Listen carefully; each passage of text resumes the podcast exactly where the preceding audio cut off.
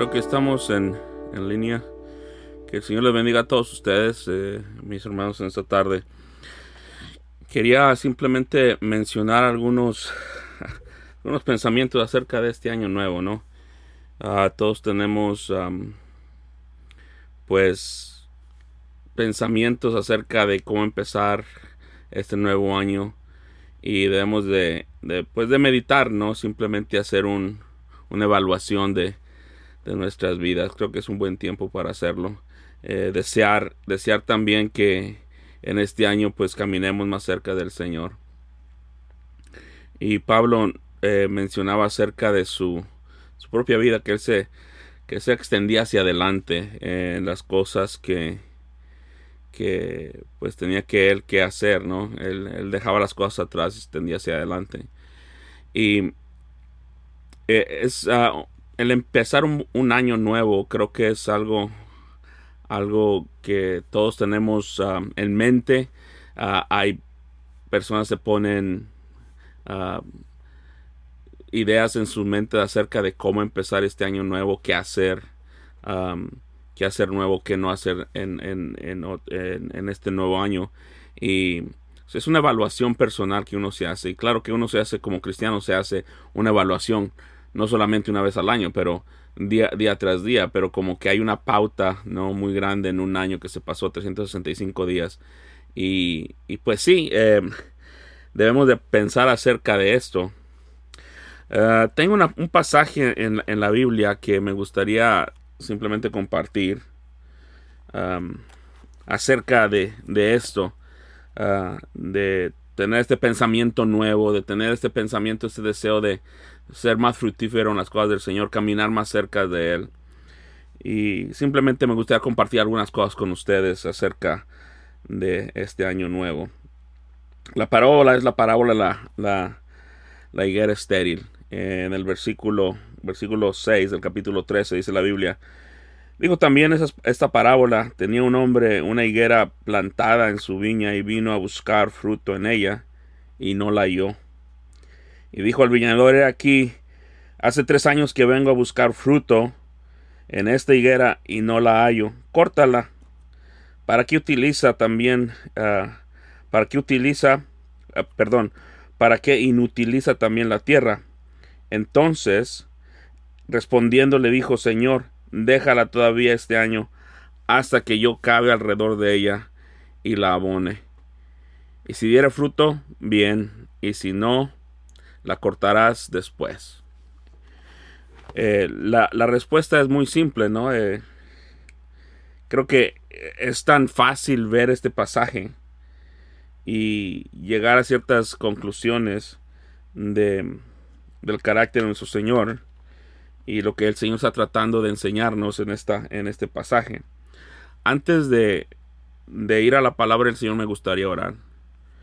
Padre, te, te doy gracias, Señor, por tu misericordia y por tu bondad, Señor, por tu fidelidad todo este año. A pesar de uno, Señor, a pesar de nuestras faltas, a pesar de nuestra uh, falta de fidelidad, Señor, a, uh, de servirte, Señor, 100% como tú debes de ser servido. Pero uh, estamos muy agradecidos contigo. Yo estoy muy agradecido contigo, Señor, por la misericordia de este año. Eh, te doy gracias, Señor, por sostenerme, por ayudarme, Señor, por tu gran fidelidad, Señor, eh, para conmigo y para mi familia y mis hijos, Señor.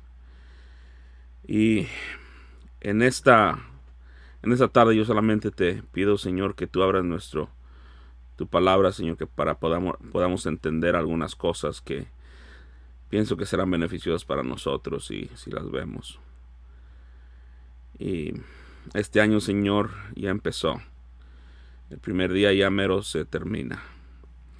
Y día tras día, Señor, vivimos en esta vida y el tiempo es como si fuera la sangre de, de la vida, porque uh, es lo que la vida está hecha de, de tiempo y hay tiempo de nacer y tiempo de morir, Padre.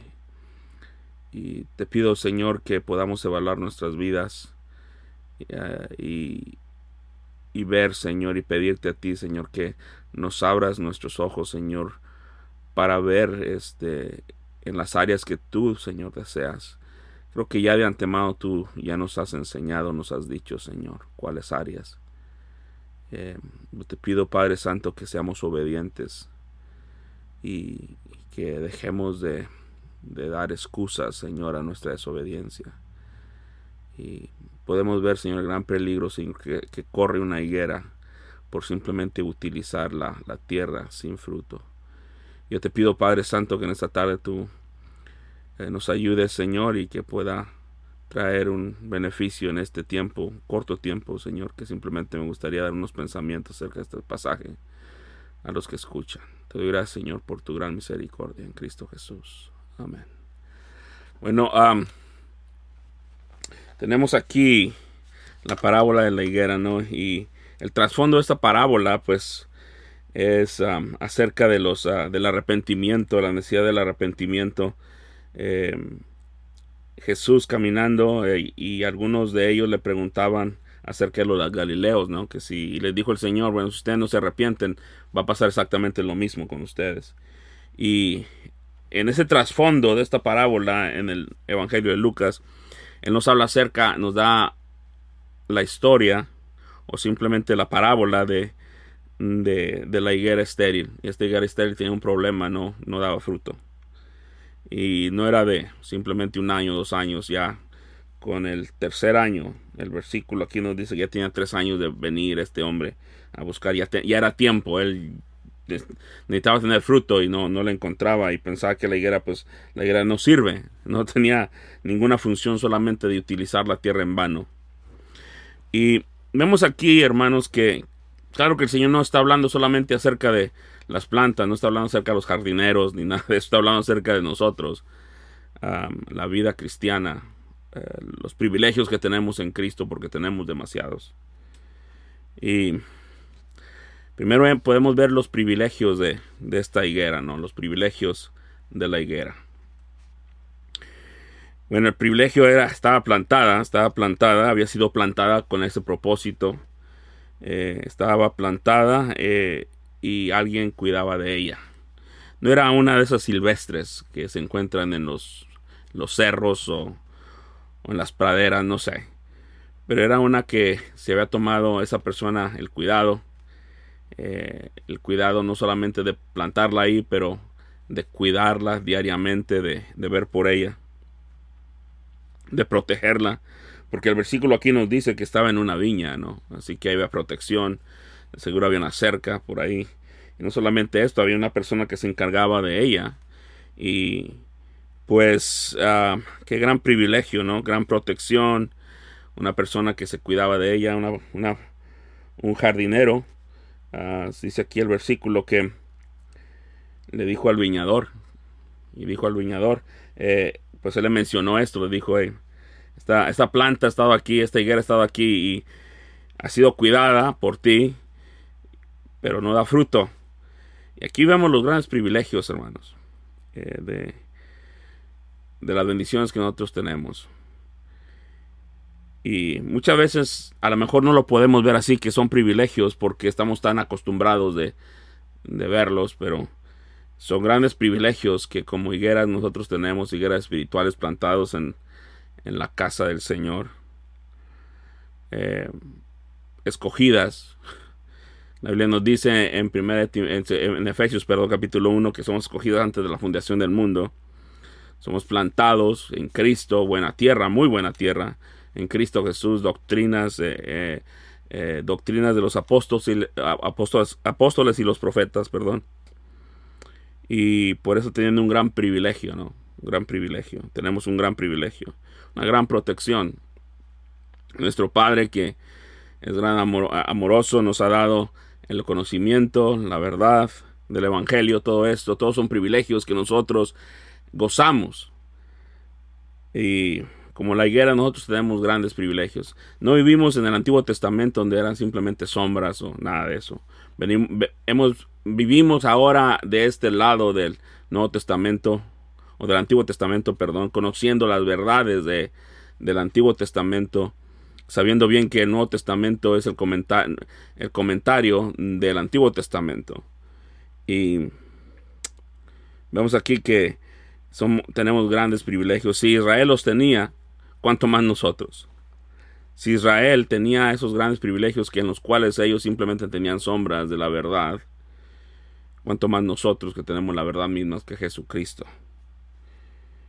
Había una constante gracia sobre, sobre, se muestra una constante gracia sobre esta higuera. El versículo nos dice, versículo 7 dijo al, al viñador aquí hace tres años que vengo, tres años que vengo. Tres años.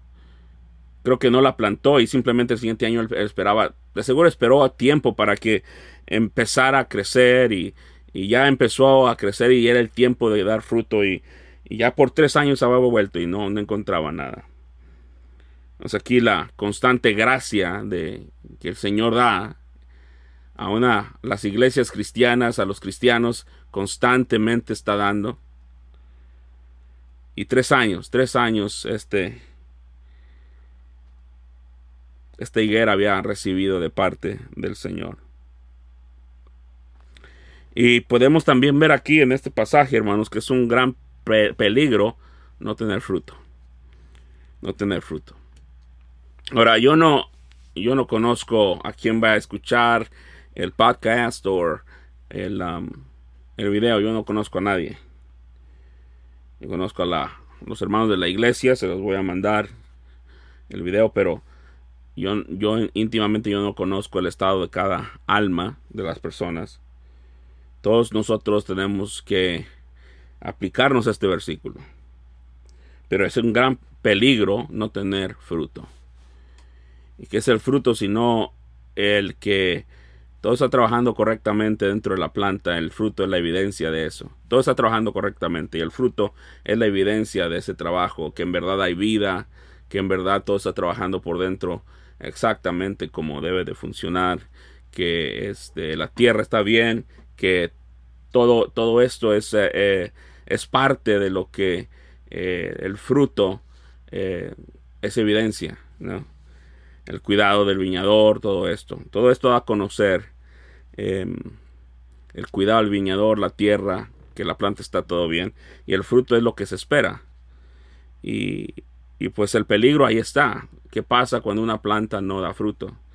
Bueno, se espera un tiempo, ¿no? Se espera un tiempo y eventualmente cuando el tiempo ya se pasa eh, y dice uno, bueno, esto no va a dar fruto, esto, algo está mal, eh, le he dado buen cuidado, le he dado esto, le he dado otro, pero no da fruto. Entonces, ¿qué va a pasar? Bueno, hay que cortarla, hay que quitarla porque de seguro es la planta, la planta no está bien. Este, a lo mejor una planta que en verdad no, nunca va a dar, una, una planta estéril, nunca va a dar fruto, así que hay que cortarla. Y este hombre había llegado hasta este lugar, es un gran peligro. El versículo aquí dice que, que simplemente está inutilizar, um, inutilizar también la tierra y se está inutilizando aquí la tierra. Es decir, pues simplemente está recibiendo beneficios de la tierra, pero no está dando absolutamente nada. La, la hace nula. Es decir, donde esta, eh, esta higuera está, eh, simplemente está tomando ventaja del, del, lugar, del tiempo, del esfuerzo que las personas, que esta persona está haciendo con ella. Es, no sé cómo, una sangrijuela, se dice en español.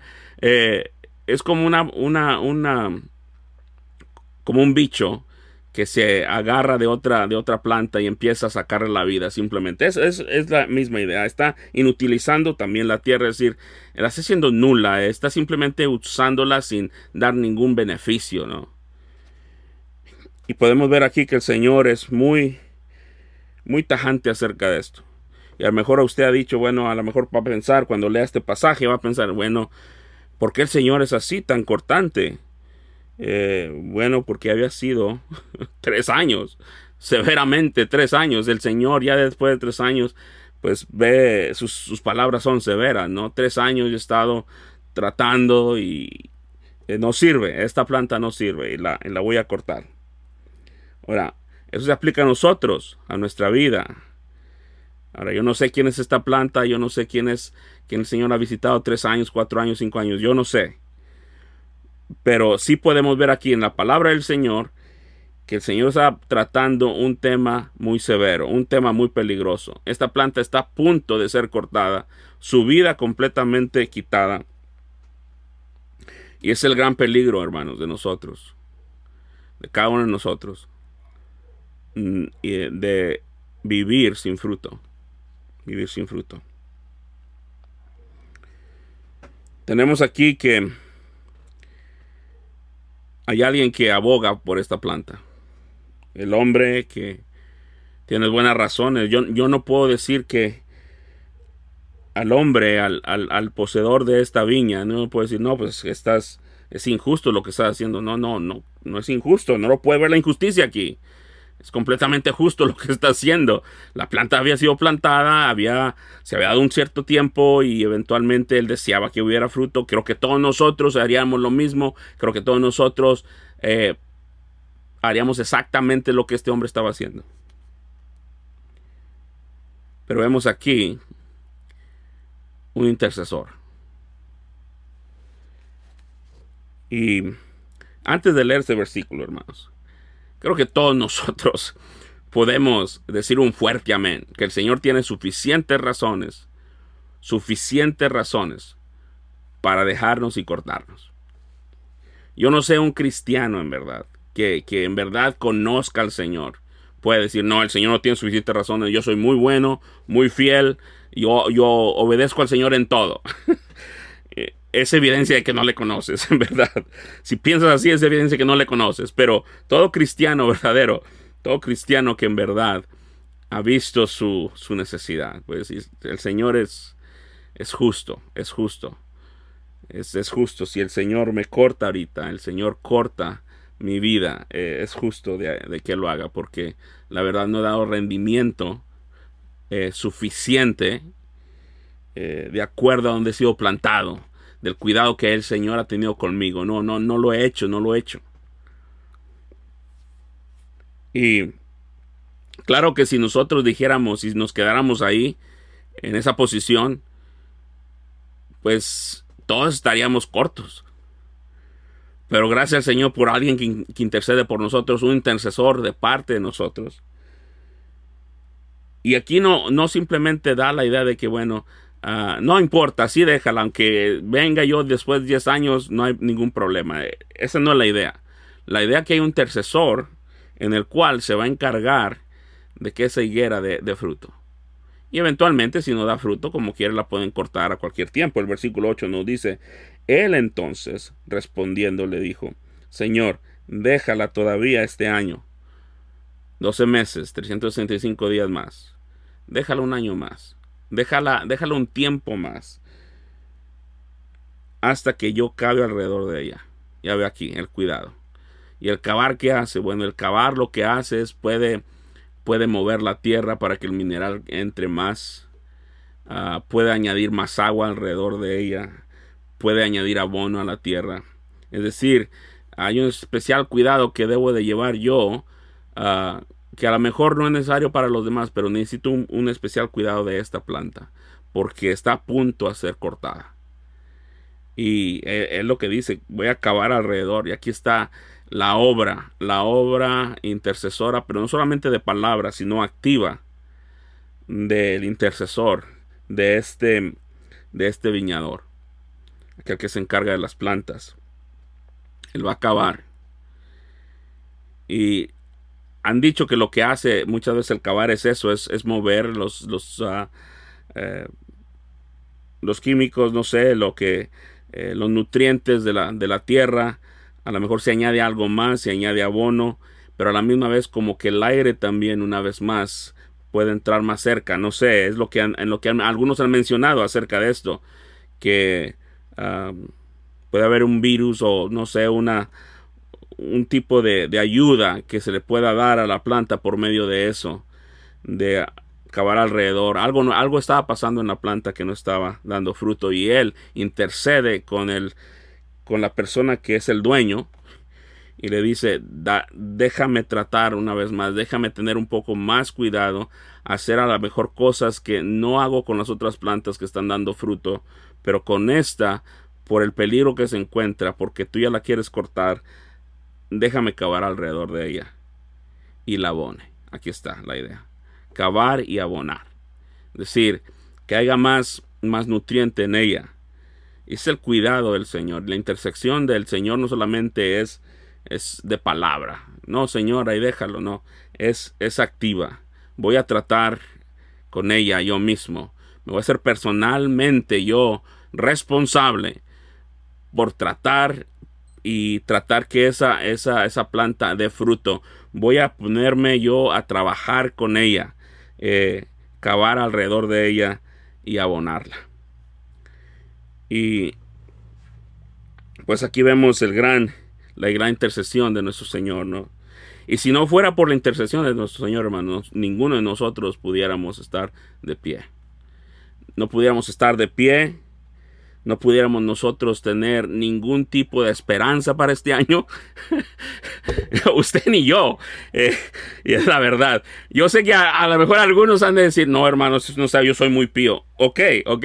Entonces póngase sobre su propia justicia entonces. Pero yo, yo, hermano, yo sé bien, yo me conozco a mí mismo. Yo conozco, yo he vivido conmigo mismo 46 años y yo me conozco a mí mismo que el Señor tiene muchas razones por, por ah, cortarme, la verdad tiene que cortarme y porque sí, mire, aquí la cosa es esto, es que la diferencia es entre, entre las, los privilegios que ha, que ha, tenido esta planta y el fruto que debe de dar. Ha tenido muchos privilegios.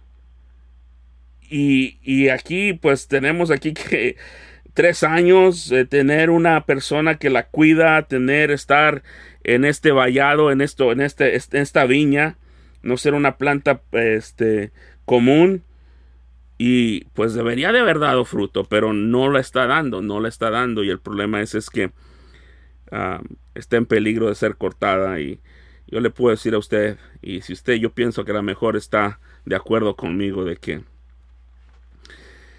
en, entre el, el glorioso evangelio de nuestro Señor Jesucristo y nuestros frutos, hermanos, creo que no lo hacemos. Creo que no estamos no estamos a la par con los privilegios que tenemos. Ni este año ni el siguiente, pero le pedimos al Señor que nos dé más, que nos dé más prontitud, que, que nos ayude eh, a, a ver y a tener más fruto este nuevo año. Pero hermanos, a la misma vez vemos aquí la intercesión de este hombre por esta planta. A mí más fácil hubiera sido para él simplemente cortarla. A mí ahora se va a tener que, estar cavándola alrededor de ella, abonándola, tener cuidado de ella y todo un año. Qué, fácil, qué, más fácil hubiera sido simplemente cortar la planta y poner otra. Pero no lo hizo así. Pide y aboga por esta planta que ha tenido demasiados privilegios, pero no hay fruto. La bondad de nuestro Señor. la verdad. Creo que todos nosotros nos podemos identificar con esa planta, con esa higuera. Y ese es el punto, el punto es ese, nuestro Señor es tan, un maestro tan bueno que, que nos da a conocer sin decir directamente lo que nosotros necesitamos, dar a conocer y abre nuestro, nuestro entendimiento. Voy a acabar alrededor y la puedes dejar un año, verso 9 dice, y si dé fruto bien, eso es lo que decíamos, dé fruto bien, y si no, la cortaré después. Hay suficiente tiempo para cortarla, pero una vez que es cortada, ya no puede ser puesta otra vez, así que déjame tratar con ella un año más, déjame tratar individualmente con ella. El Señor, nuestro Señor, todos conocemos los atributos del Señor Jesucristo. Y de nuestro Dios.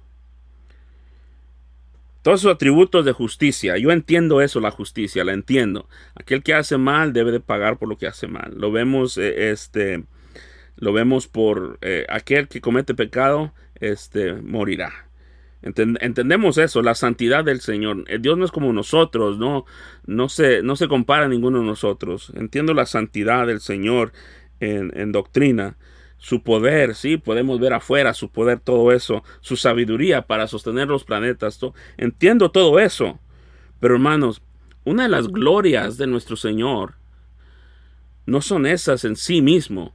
En verdad es la misericordia. La misericordia. Quiero que vea conmigo en, en, uh, en Miqueas. Miqueas.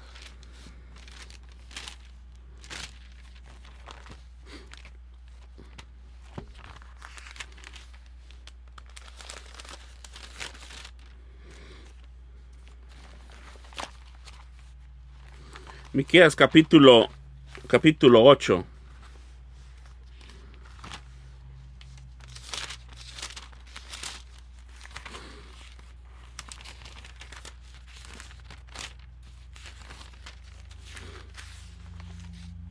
Si Miqueas 8, déjeme eh, buscar el pasaje.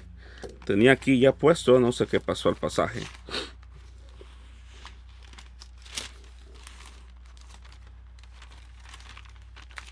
En Miqueas 8, hermanos, ya lo encuentro. Aquí está. Miqueas 8, versículo perdón, es 7, no tiene 8, tiene 7. 7, verso 18. Ahí está con el 8.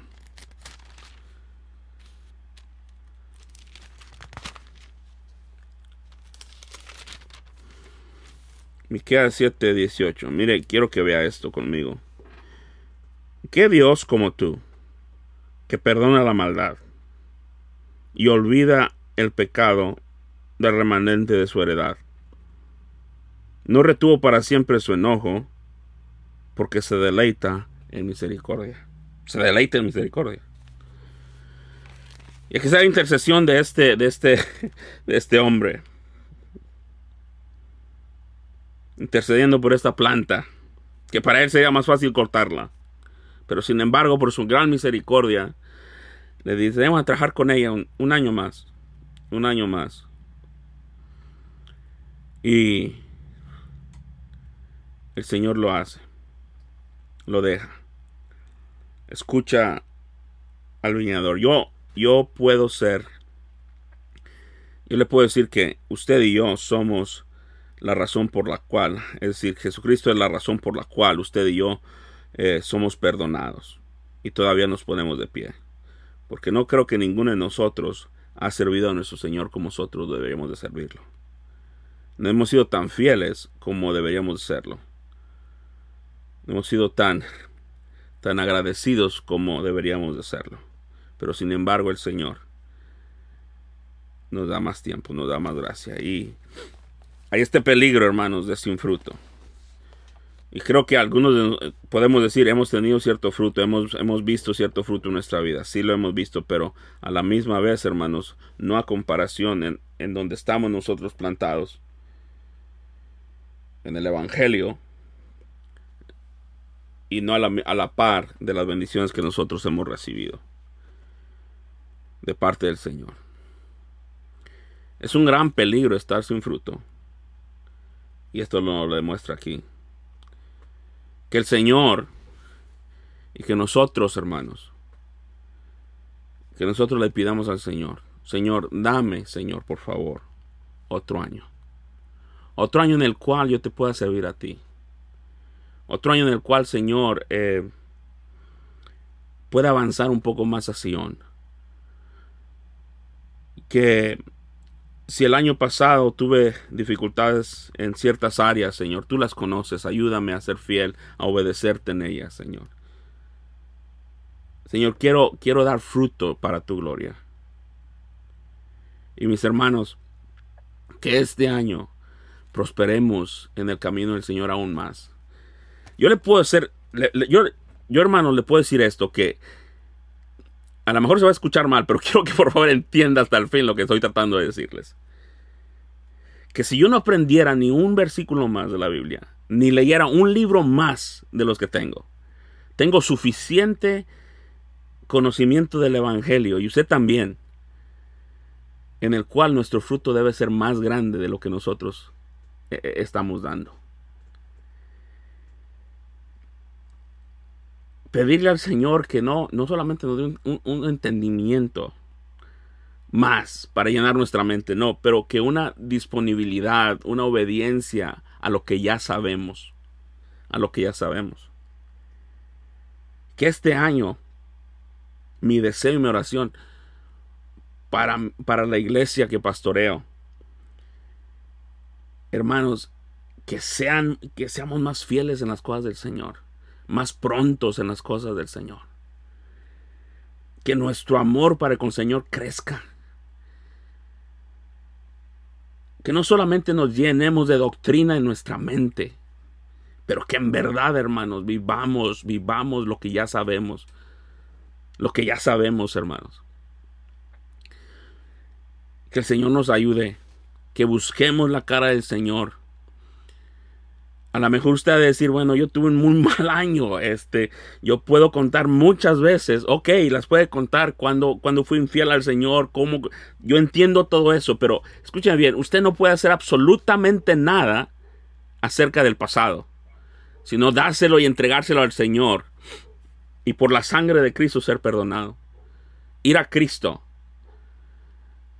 pero hermanos, nosotros por la gracia del Señor tenemos 365 días, o 364 días, porque este ya mero se acaba, en el cual un año más el Señor nos ha dado. Y es un gran peligro estar sin, sin fruto. Yo les animo, hermanos, que este año en sus vidas, con sus familias, en una forma personal, veamos antes de juzgar a los demás, que me juzgue yo a mí mismo. Señor, yo, yo, Señor, te estoy sirviendo fielmente a la capacidad de mis habilidades, en donde estoy plantado, Señor, en la tierra donde tú me has puesto, Señor, como esta higuera tan beneficiosa con tanto cuidado. Estoy dando, Señor, el rendir que debo yo de rendir para tu gloria cada uno de uno de nosotros debe de contestar eso. Yo no puedo contestarlo por usted, yo puedo contestarlo por mí. Así que, um, mis hermanos, una exhortación, un ánimo en Cristo.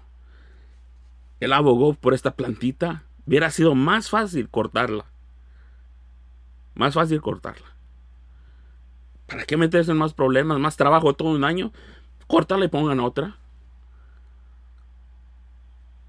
Pero aquí vemos la gran misericordia de Dios. Voy a orar. Padre, yo te, te doy gracias, Señor, por mostrarnos aquí tan, tan, en estos versículos, tan simplemente la, el peligro de estar sin frutos. El ah, tener una tierra muy buena y a la misma vez no estar a la par con las bendiciones y los privilegios que hemos tenido de parte tuya, Señor. Y nuestro deseo es ser ensanchados en Cristo, menguar y Él incrementar. Y nuestro deseo, Señor, es servirte mejor. Ser de mejor testimonio a nuestros hijos, crecer en la gracia y el conocimiento de Cristo. Y te pido, Padre Santo, que cada uno, cada mis hermanos, en la iglesia aquí local, donde ellos están, Señor, que podamos, Señor, eh, hacernos el examen. Vernos aquí, Señor, yo sé, pues podemos contar y apuntar a otros. Oye, sí, de este, este hermano necesita escuchar esto. Pero ¿qué acerca de mí? ¿Qué acerca de mí? Te pido que nos ayudes, Padre. Te doy gracias, Padre, infinitas gracias. Por tu gran y dulce misericordia que tú me dices del 2020. Pero es tu nuevo año. Y solamente te pido, Señor, que este año, Señor, que este año tú me ayudes, Señor Padre, que sea obediente, Padre Santo, más que el año pasado, que crezca en la gracia y el conocimiento de Cristo Jesús. Y que tengamos, que tengamos victorias, Señor, en ti. que haga fruto en nosotros, Señor, que abunde. Te doy gracias, Padre Santo, por esta parábola. Bendice a mis hermanos y bendice los esfuerzos que se hacen, Señor, para traer estos videos. Que nuestro deseo es glorificar a tu Hijo, Señor. Ayudar a tu iglesia. Gracias, Padre, en Cristo Jesús. Amén. Mis hermanos, que el Señor les guarde, les bendiga. Hasta la próxima, si Dios nos permite.